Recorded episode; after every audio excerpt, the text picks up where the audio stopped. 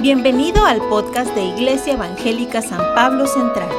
Esperamos que sea de bendición para tu vida. Al día siguiente, muchos de los que habían ido a la fiesta se enteraron de que Jesús se dirigía a Jerusalén.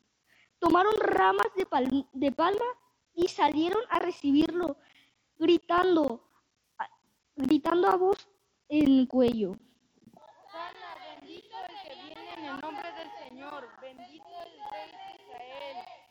Jesús encontró un burro y se montó en él como dice la escritura.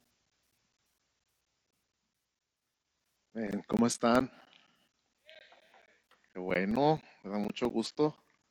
Una vez más quiero darle gracias a Dios por la vida de todos los que apoyaron en la decoración de, de este auditorio en Semana Santa.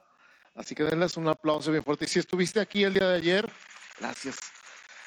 Si estuviste aquí el día de ayer, ponte de pie, por favor.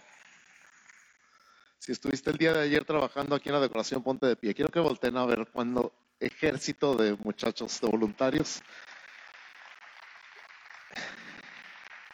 Gracias, gracias al equipo de jóvenes y gracias al equipo de creatividad, Gaby, Gaspar, Gaby Ramos, muchas gracias. Quedó increíble. ¿Verdad que quedó bien bonito? Quedó súper, súper padre. Yo tomé miles de fotos ayer y ustedes pueden también tomar fotos hoy. Y sí, se sacaron un 10, la verdad que sí, un 100. Sí, sí, muchísimas gracias, de verdad, estamos bien felices con lo que hicieron con su trabajo, muchísimas gracias. Y vamos a, orar para pasar a la palabra. Señor Jesús, te damos gracias por tu palabra, gracias por lo que nos quieres enseñar el día de hoy, por lo que tú nos quieres eh, sembrar en el corazón, poner en nuestra vida, en nuestra alma, en lo más profundo de nuestro ser, Señor. Nosotros nos declaramos en este momento atentos a tu palabra, atentos a tu Espíritu Santo, a lo que tú nos quieres enseñar, inspirar, sembrar y que dé mucho fruto tu palabra en nuestra vida, Señor. Nos rendimos delante de ti, nos sometemos a ti, a tu señorío, al fluir de tu Espíritu Santo, a tu palabra en este día, en el nombre de Cristo Jesús. Gracias, Señor. Amén. Amén, amén, amén. Vamos a leer, si me quieren acompañar, por favor, en su Biblia, Juan capítulo 12, versos 12 al 19. Y después voy a leer Mateo 21 del 1 al 11. Primero vamos a leer Juan 12 del 12 al 19 y luego vamos a leer Mateo 21 del 1 al 11. Me dicen cuando ya lo tengan con un amén. Muy bien, ahí vamos. Juan 12, 12 al 19 dice, el siguiente día grandes multitudes que habían venido a la fiesta, al oír que Jesús venía a Jerusalén, tomaron ramas de palmera y salieron a recibirle y clamaban, Osana, bendito el que viene en el nombre del Señor, el Rey de Israel. Y halló Jesús un asnillo y montó sobre él, como está escrito, no temas, hija de Sión, he aquí tu rey viene montado sobre un pollino de asna. Estas cosas no las entendieron sus discípulos al principio. Pero cuando Jesús fue glorificado, entonces se acordaron de que estas cosas estaban escritas acerca de él y de que se las habían hecho. Y daba testimonio a la gente que estaba con él cuando llamó a Lázaro del sepulcro y le resucitó de los muertos, por lo cual también había venido la gente a recibirle porque había oído que él había hecho esta señal. Pero los fariseos dijeron entre sí, ya veis que no conseguís nada. Mirad, el mundo se va tras él. Estaban muertos de celos, de envidia. Y vamos a, ver qué nos dice Mateo. Mateo capítulo 21, versos 1 al 11. ¿Ya lo tienen? Qué bonitos se los amenes de las personas que encuentran en su Biblia. Hay un tiempo cuando jugábamos esgrima bíblico y alguien decía una cita y el primero que la encontraba ganaba un punto. Deberíamos hacer eso más seguido. Les un chocolate o algo desde aquí. Mateo 21 del 1 al 11 dice, cuando se acercaron a Jerusalén y vieron a Betfagé, al monte de los olivos, Jesús envió dos discípulos diciéndoles, id a la aldea que está enfrente de vosotros y luego hallaréis una asna atada y un pollino con ella. Desatadla y traédmelos. Y si alguien os dijera algo, decid, el Señor los necesita y luego los enviará. todo esto aconteció para que se cumpliese lo dicho por el profeta cuando dijo, decir a la hija de Sión, he aquí tu rey viene a ti, manso y sentado sobre una asna, sobre un pollino, hijo de animal de carga. Y los discípulos fueron e hicieron como Jesús les mandó, y trajeron el asna y el pollino, y pusieron sobre ellos sus mantos, y él se sentó encima. Y la multitud, que era muy numerosa, tendía sus mantos en el camino, y otros cortaban ramas de los árboles y las tendían en el camino.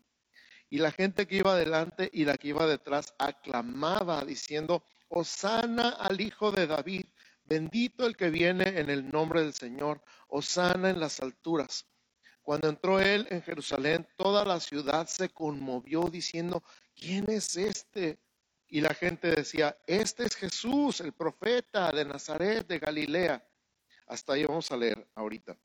Hay tres preguntas en este pasaje particularmente de, de Mateo que nos vamos a enfocar. Más bien tres palabras. Di conmigo, rey, escritura y respuesta. Di conmigo otra vez, rey, escritura y respuesta. Estas tres palabras son los tres puntos principales de nuestro mensaje el día de hoy. Así que si te acuerdas de estas tres después del sermón, ya te acordaste de todo el sermón. Rey, escritura y respuesta. Entonces vamos a ver la primera, Jesús como rey. Jesús entra como rey. Obviamente Jesús quiere que todo el mundo comprenda quién es Él y qué es lo que viene a hacer. Por eso estamos celebrando hasta la fecha del Domingo de Palmas. Es increíble el contraste entre gritar sana y cinco días después gritar crucifícale. Misma gente, misma multitud. La mayoría de ellos nunca entendieron quién era Jesús. En cada evangelio nos relata lo que Él dijo, lo que Él hizo. Algunos con detalles diferentes que nos llevan al cuadro completo. Particularmente en este Mateo eh, vemos estas tres cosas. Jesús llega como rey, cumpliendo la escritura y hay una respuesta de los que lo recibieron. Entonces, ¿quién es este que llega? Precisamente Jesús, el rey. ¿Por qué dice que es el rey? Porque dice, Osana al hijo de David, sálvanos. Acuérdense, Osana significa sálvanos y sálvanos ahora. Ellos estaban esperando un libertador del imperio romano. Ellos pensaban que llegaba el rey de Israel, por eso dijeron el rey de Israel y por eso dicen el hijo de David, porque estaba profetizado, Dios le había dicho a David que nunca iba a faltar un hijo suyo en el trono. Y aunque ellos no conocían a Jesús en persona, ni sabían que verdaderamente en su genealogía está como descendiente del rey David, ellos lo reconocieron como rey, aunque sea por un instante, pero no sabían que Jesús no nada más era un rey, sino que es el rey de reyes. Ellos pensaban en un libertador momentáneo de un problema momentáneo. Y yo te pregunto a ti el día de hoy, cuando vemos a Jesús, y yo te digo, ¿quién es este? Esta es la gran pregunta del mensaje del día de hoy. ¿Quién es este? Y a veces cuando yo te digo, ¿quién es Jesús para ti? A veces dices cosas como esa, mi Salvador, mi sanador, mi libertador, mi proveedor, y no estás equivocado, pero estas respuestas son parciales porque realmente lo estás viendo como una solución temporal a un problema momentáneo. ¿Te ha pasado? No estás viendo al rey del universo, estás viendo al que te va a dar lo que necesitas. No estás viendo al Dios todopoderoso que tomó forma de hombre para salvarte verdaderamente, pero no de un problema, una situación temporal, sino del problema del pecado, del problema que tenías prohibida la entrada al cielo por la herencia que traes de Adán o traías de Adán, porque gracias a Dios, si tú ya creíste en Jesús, ya eso es cosa del pasado. Pero todavía tendemos de repente a ver a Jesús como la solución a nuestros problemas, ¿sí o no? Todavía de repente decimos, no, Jesús es mi sanador, pues sí, porque estoy enfermo. Jesús es mi proveedor, pues sí, porque me falta dinero. Jesús es mi paz, porque ando todo estresado. Y entonces ya no vemos el Jesús completo, el Rey de Reyes, el Señor de Señores, vemos el solucionador de mis problemas, el genio de la lámpara. Y entonces caemos en la misma condición que aquellos. La pregunta es, ¿quién de verdad crees que eres Jesús? ¿quién de verdad crees que es Jesús? Y la respuesta es un asunto de vida o muerte. Hace dos mil años alguien que llegaba a una ciudad montado llegaba como realeza. La mayoría de la gente llegaba a pie. Y dependiendo cómo llegara, el rey, decía yo hace rato eh, durante la alabanza, si llegaba montado en un caballo blanco, llegaba como conquistador, llegaba en son de guerra, en son de conquista, llegaba para tomar la ciudad. Pero si llegaba montado en un burro, entonces venía en son de paz. No venía a tomar la ciudad, sino venía entrando en paz a la ciudad.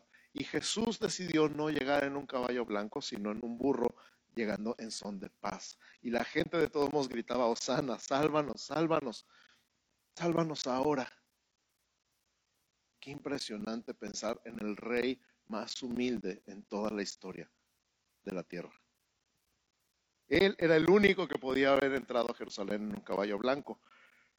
Verdaderamente tenía el derecho y la autoridad y sin embargo decidió entrar en un burro. Por amor a ti y a mí se humilló, se humilló, se humilló. Tomó forma de hombre, ya era humillarse, pero tomó forma de siervo y murió como un criminal por amor a ti y a mí, porque él se humilló. Es tu rey humilde. Qué gran combinación de palabras, ¿sí o no? Un rey humilde. Todos los reyes que conocemos son soberbios, son altivos, ¿verdad? Cuando llega a ver un rey humilde en la historia de la humanidad, es como, wow, y no es así como que toda la humildad del mundo. Nomás no es tan arrogante como otros reyes. Pero Jesús es la humildad en persona, con todo el derecho del mundo, con todo el derecho del universo, es la humildad en persona. Jesús es un rey humilde. Y la gente lo recibió como un rey, cantando sana al hijo de David, descendencia y herencia del rey David. Bendito el que viene en el nombre del Señor, Osana en las alturas. Pero este no es el rey que ellos esperaban. Esperaban el libertador de Roma, esperaban que les quitara el yugo, esperaban un revolucionario. Alguien que estableciera su propio reino. Pero este rey vino a salvar al mundo del pecado, de la muerte y de Satanás, a traer salvación eterna. Y aunque lo recibieron con alegría y cantando sana en las alturas, realmente no entendieron la profundidad de lo que se estaba revelando. De verdad, el Rey de Gloria profetizando en los salmos. ¿Se acuerdan de ese salmo que dice, alzado puertas vuestras cabezas y alzados vosotras puertas eternas y entrará el Rey de Gloria? Se estaba cumpliendo esa profecía delante de sus ojos, pero no la entendieron, no la vieron, porque solamente veían su necesidad. Solamente veían su problemita así de chiquito delante de Dios y era lo único en lo que podían pensar. ¿Te ha pasado? No puedes pensar en otra cosa más que en tu problemita. Ay, pastor, no es un problemita, es un problema. No, no, no, no. Pues es que verlo desde la perspectiva de Dios es una cosita así. Tú te estás muriendo con él, pero para él es una cosita. La cosa es el tamaño de rey que estaban recibiendo y si lo reconocieron o no lo reconocieron no lo reconocieron que algunos preguntaron, pues ¿quién es este? Número dos, escritura. Número uno fue rey, número dos, escritura. Es importante que dice para que se cumpliera lo dicho por el profeta. Qué impresionante que Jesús cumplió cada profecía que se dijo de él en todo el Antiguo Testamento, desde Génesis hasta Malaquías. Todas las profecías que están hechas de Jesús fueron cumplidas y particularmente en esa semana entre Palmas y Resurrección se cumplió, es más, el puro día de la cruz, como 60 profecías mesiánicas de todo el Antiguo Testamento en tres horas. Impresionante. Y esta entrada, que nosotros conocemos como la entrada triunfal, estaba profetizada. Decía la, la hija de Sión, he aquí tu rey con mayúscula viene a ti, manso y sentado sobre una asna, sobre un pollino, hijo de animal de carga. Qué interesante que lo diga rey con mayúscula y luego diga manso. este sinónimo de humildad. Mansedumbre es algo impresionante. Platicaba yo hace poquito con alguien, realmente no recuerdo con quién, sobre la mansedumbre como don del Espíritu Santo en tu vida y en mi vida. Y el ejemplo para mí perfecto de mansedumbre son los caballos del ejército porque son animales que tienen mucha fuerza, mucha energía, mucho brillo, y sin embargo están bajo control, no están descontrolados. No son como los caballos salvajes que nadie los puede montar, que nadie los puede domar o que cuesta mucho trabajo domarlos. Y algunos que otros de repente nos portamos como caballos salvajes. Y hay otros como los caballos de ahí de Rosarito que nomás, por más que le quieras picar y golpear y todo, nada. están cansados, están rendidos, están agotados. Y hay otros que nos portamos de repente como caballos de Rosarito. Estamos por más que les digas, ándale, échale ganas, haz algo. No, ¿para qué? No, mire qué flojera. Ándale, ve al seminario. No, no, mejor me quedo en mi casa a descansar ándale, vamos a hacer algo juntos, vamos a hacer un, grupo de hogar, ven a la clase. No, no, yo ya fui a la clase hace muchos años. Ya estás cansado. Pero el ejemplo de mansedumbre, así como te digo, los caballos del ejército, con fuerza, con energía, con brío, y al mismo tiempo en control. Jesús, el rey del universo, tenía todo el poder, toda la autoridad, toda la fuerza. Podía mandar que cayera un rayo y que cayera fuego del cielo y consumiera toda la ciudad. Y sin embargo, en control, en todo momento. Qué impresionante ver al rey del universo en un control absoluto, sin dejarse manejar por sus emociones o por las circunstancias y que la profecía dijera viene sobre una asna y luego dijera sobre un pollino, o sea, la mamá y el hijito. Y precisamente eso que pasó, sobre un asna, sobre un pollino. Venían los dos en, en el relato de Mateo particularmente. Todo lo que estaba profetizado de Jesús se cumplió, absolutamente todo. Por eso es importante ver que nos dice de acuerdo a las escrituras, de acuerdo a lo que dijo el profeta. El pueblo se había olvidado del verdadero propósito. Todos esperaban una solución, repito, temporal a un problema temporal, pero Jesús traía una solución eterna a un problema eterno. Repito, todos esperaban una solución temporal a un problema temporal, pero Jesús traía una solución eterna a un problema eterno. Había empezado desde Adán y no había solución para el pecado de Adán con el que todos nacimos en herencia. Él vino a traer esa solución. Él vino a salvarnos, pero no de nuestros problemas, aunque también nos salva de nuestros problemas muchas veces. ¿A cuántos Dios los ha salvado de problemas? A veces problemas en los que nosotros mismos nos metemos. Sin embargo, ese no es el meollo del asunto. El meollo del asunto es que vino a cambiar nuestra vida de adentro hacia afuera, lo más profundo de nuestro ser, nuestra naturaleza. Y todo estaba planeado desde antes de la fundación del mundo. Ya lo hemos platicado en otras ocasiones, ¿verdad que sí? Él, antes de decirse a la luz, propuso en su corazón, voy a crear el universo y voy a crear el planeta Tierra y voy a poner al hombre ahí y lo voy a crear de acuerdo a mi imagen y semejanza y me va a traicionar y voy a pagar por su traición para que el hombre pueda estar conmigo porque quiere, no porque no tenga otra opción. Y aquí estamos tú y yo el día de hoy.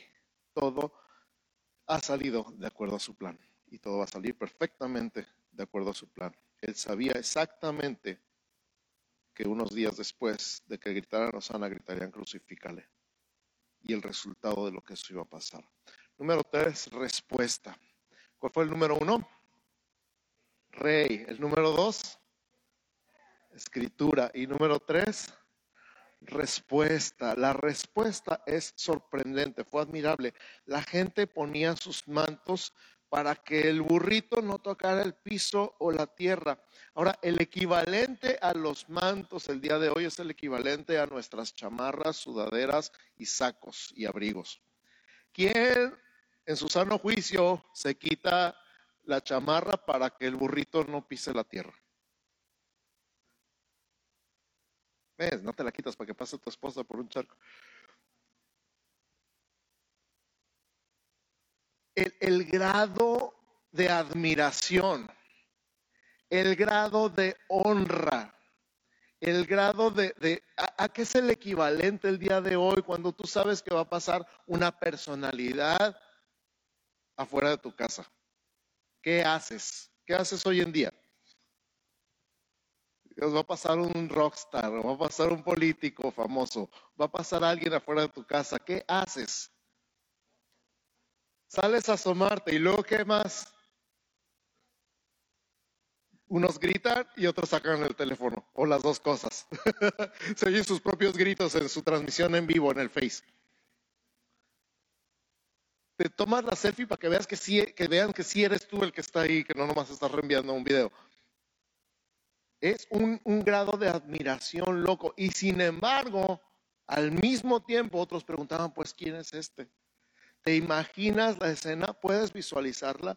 Respuesta. Las multitudes rara vez tienen una idea de a quién están admirando.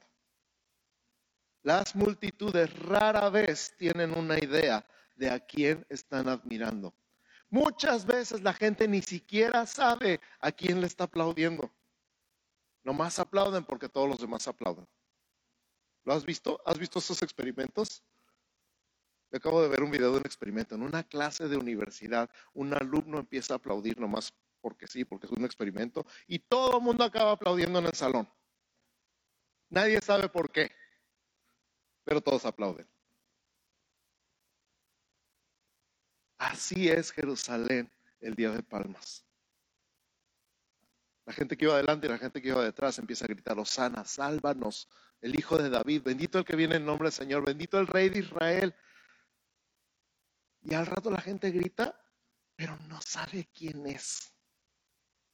La gente se emociona, la gente toma selfies, la gente transmite en vivo, pero no sabe quién es Jesús. Hasta la fecha, la cosa sigue igual. En muchos lugares del mundo, incluyendo muchas iglesias cristianas, la gente aplaude, la gente grita, la gente se toma selfies, la gente transmite en vivo, pero no sabe quién es Jesús. Qué impresionante. Gritar de emoción y aplaudir y brincar y danzar y tomarse selfies y transmitir en vivo y no saber quién es Jesús.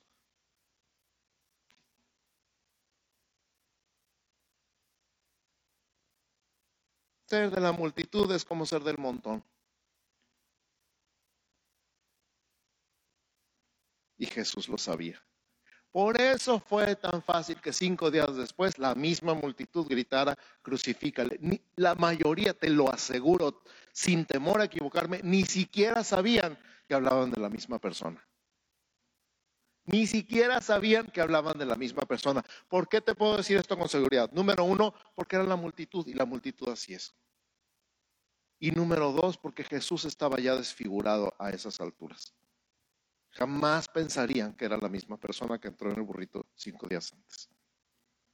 Nomás hicieron lo que hace la multitud, seguir a la multitud. La multitud nada más hace lo que sabe hacer, seguir a los demás. Los discípulos son otra historia. Y yo te pregunto a ti el día de hoy, ¿qué eres? ¿Eres multitud o eres discípulo? ¿Conoces a Jesús o te emocionas con Jesús?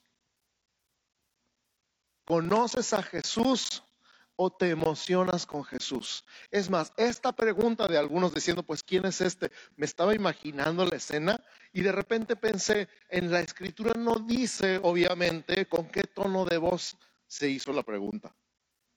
Y luego empecé a pensar, ¿con cuántos tonos de voz puedes hacer esa pregunta? A ver, piensa. ¿Cómo dirías, pues, quién es este? Depende, ¿verdad? Pues, pues, ¿quién es este? Sería válido, está escrito igual. Lo estoy diciendo igualito, nomás con otro tono de voz. Con completa desinformación. Pues, ¿quién es este? Mismas palabras, otro tono de voz. Con verdadera curiosidad. Pues, ¿quién es este?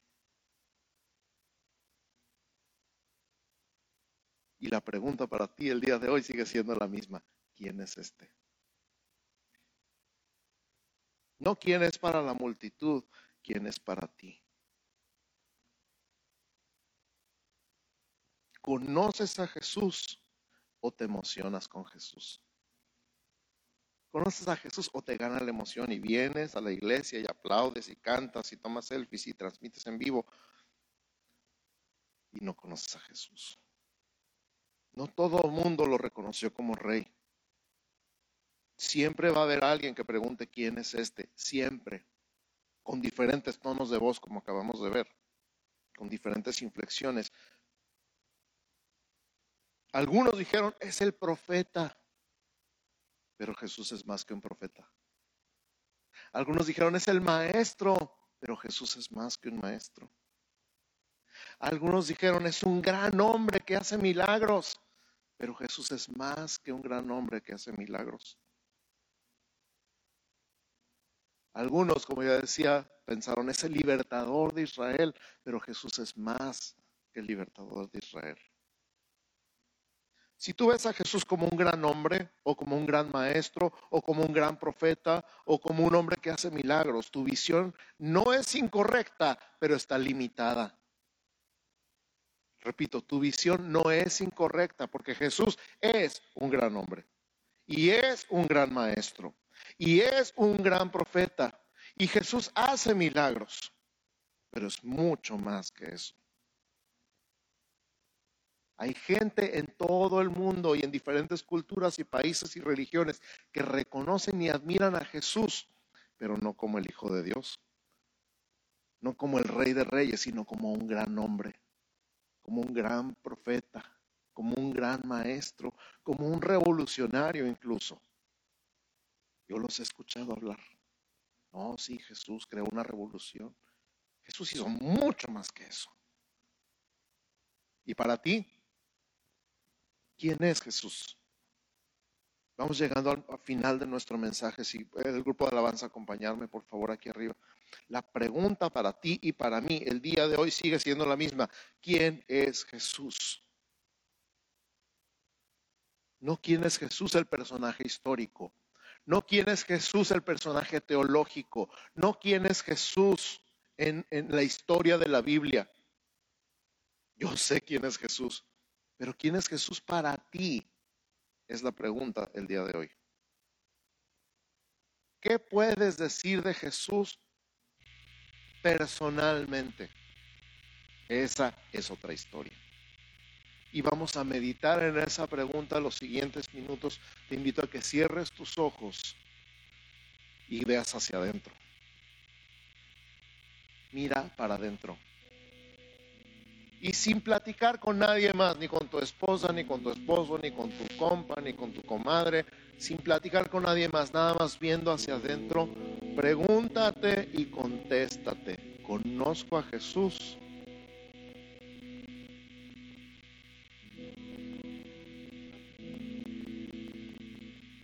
sigo la borregada.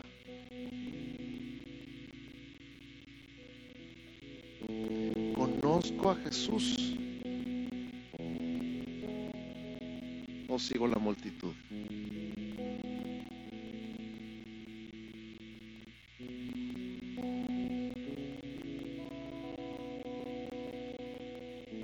¿Quieres saber algo impresionante? Este Jesús este Jesús, este mismo Jesús del que estamos hablando,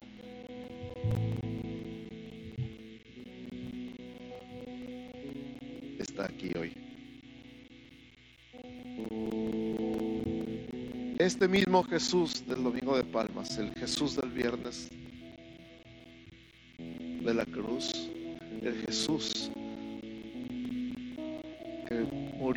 murió y resucitó está sentado a la diestra del Padre, está aquí presente el día de hoy. Lo sientas o no lo sientas. Lo creas o no lo creas. Lo conozcas o no lo conozcas. Eso es irrelevante. Jesús está presente. Y sigue siendo el rey del universo. Sigue siendo el rey de gloria. Sigue siendo el rey de reyes y señor de señores. Y está aquí.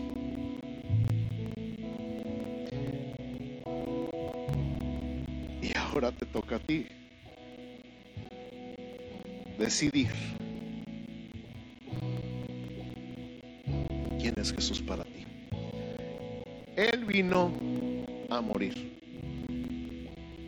Su propósito era morir. Porque la paga del pecado es muerte. Él nunca pecó. Pero decidió morir por el pecador. Cristo vino al mundo a salvar a los pecadores, de los cuales yo soy el primero, dice Pablo.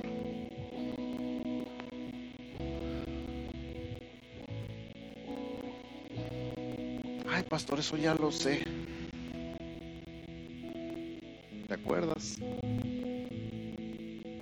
Sonar raro, pero ¿te acuerdas cuando eras pecador?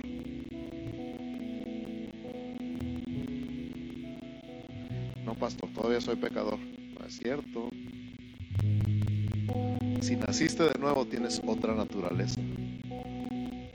Él te ve como santo. Pero si no has nacido de nuevo, ahorita te puedo decir cómo. La Biblia dice que si confiesas con tu boca que Jesucristo es el Señor y crees en tu corazón que Dios te levantó de los muertos, serás salvo. Eso significa volver a nacer. Recibir esta nueva naturaleza y cambiar de estatus de pecador a hijo. Pero todo empieza con esta gran pregunta, ¿quién es Jesús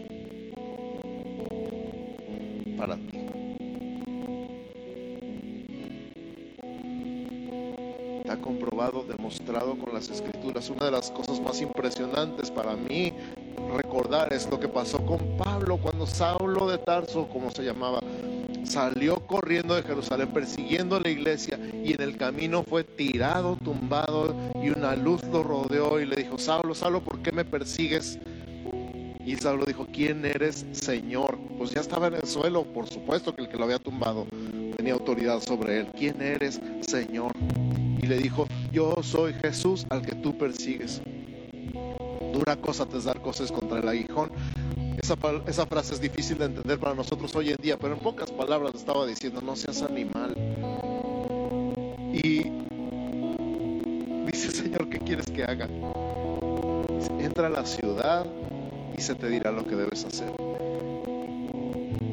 Tres días después, este mismo hombre estaba en la sinagoga demostrando con las escrituras que Jesús es el Cristo. Tan así que los judíos que estaban ahí decidieron matarlo. Porque no podían contradecir lo que le estaba diciendo. Así es la gente, ¿verdad? Cuando no te puede, no se queda sin palabras, entonces se enoja. La, la pregunta es la misma. ¿Quién es Jesús si tú has decidido que Jesús es tu rey, tu Señor, que Jesús es Dios, tu Salvador, felicidades. Si no lo has hecho, voy a hacer una oración y la puedes repetir conmigo. La voy a hacer primero rápidamente y luego la voy a repetir lentamente para que la puedas repetir. Esta oración dice algo así como, Señor Jesús, te doy gracias por venir al mundo a morir en la cruz, por mí que soy pecador. Yo me arrepiento, te pido perdón, recibo tu perdón, te abro las puertas de mi corazón y te invito a que entres a vivir en mí y me des vida eterna. A partir de hoy tú eres mi Señor, mi Salvador, mi Rey y mi Maestro. Gracias por tu amor, gracias por tu perdón y gracias por tu salvación. En el nombre de Jesús. Ahora la voy a repetir lentamente. Señor Jesús, te doy gracias por venir al mundo a morir por mí, que soy pecador. Me arrepiento, te pido perdón, recibo tu perdón, te abro las puertas de mi corazón y te invito a que entres a vivir en mí y me des vida eterna. A partir de hoy, tú eres mi Señor, mi Salvador, mi Rey y mi Maestro. Gracias por tu amor, gracias por tu perdón y gracias por tu salvación. En el nombre de Jesús. Amén. Amén. Gracias. La Biblia dice que hoy volviste a nacer. Si es la primera vez que haces esta oración, la Biblia dice que hoy volviste a nacer. Anota la fecha del día de hoy, 10 de abril de 2022, como el día que volviste a nacer. Yo nunca voy a olvidar el 25 de abril de 1987. Tenía 13 años. Recuerdo perfectamente dónde estaba, con quién estaba y cómo me puse de rodillas para entregarle mi vida a Jesús. Ese día volví a nacer y mi vida nunca ha vuelto a ser la misma.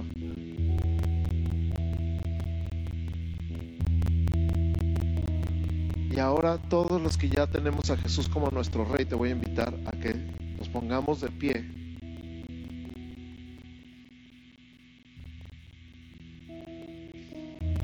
Digas, Jesús, yo no soy de la multitud, yo no soy del montón, yo soy tu discípulo. Y cuando yo te canto, sana, lo con pleno conocimiento de quién eres tú.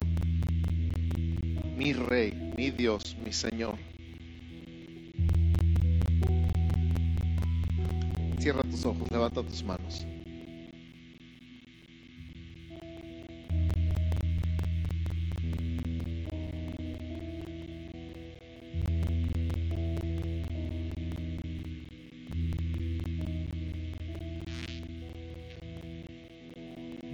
El puro coro. Osana,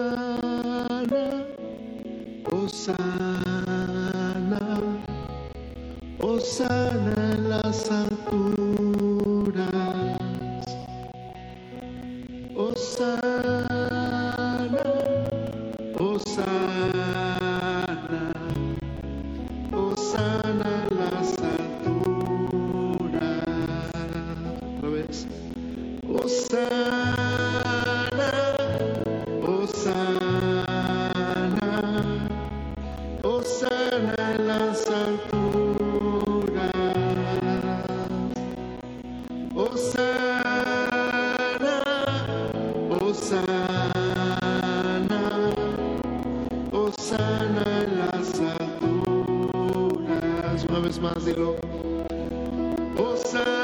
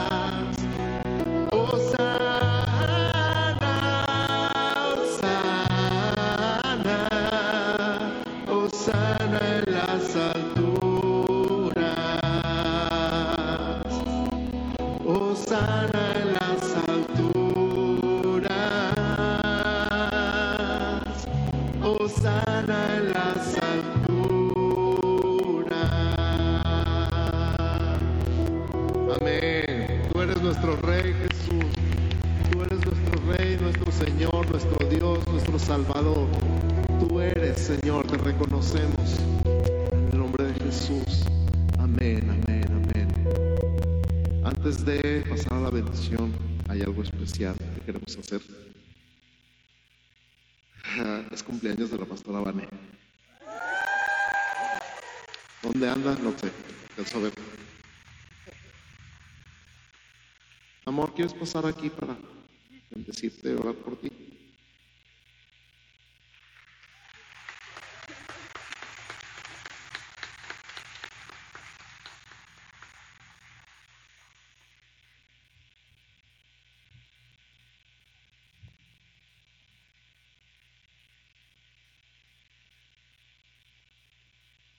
Extienda sus manos hacia Vane. Padre, en el nombre de Jesús, gracias, gracias por la vida de Vane. Gracias por todo lo que ella es, gracias por todo lo que ella hace, gracias por el regalo tan grande que es para mi vida, para la vida de nuestros hijos y para la vida de la iglesia.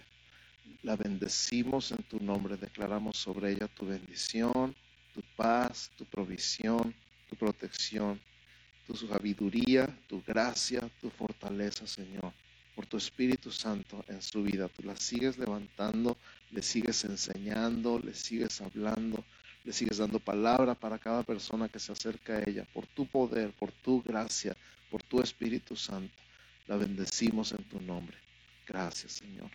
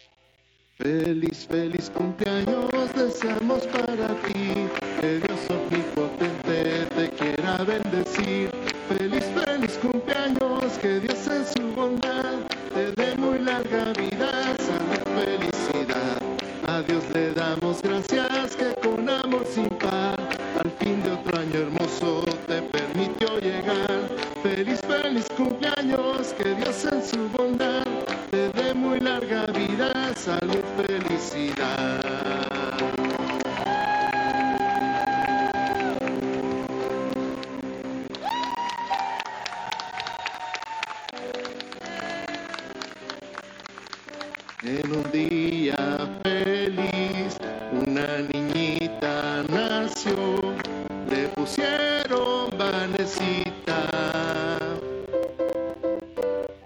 Soy yo. Queremos darle muchas gracias a nuestra pastora por su tiempo, por su dedicación, por todo lo que hace por nosotros. Y hoy honramos su vida y estamos agradecidos con Dios por esta pastora que nos dio. Muchas felicidades.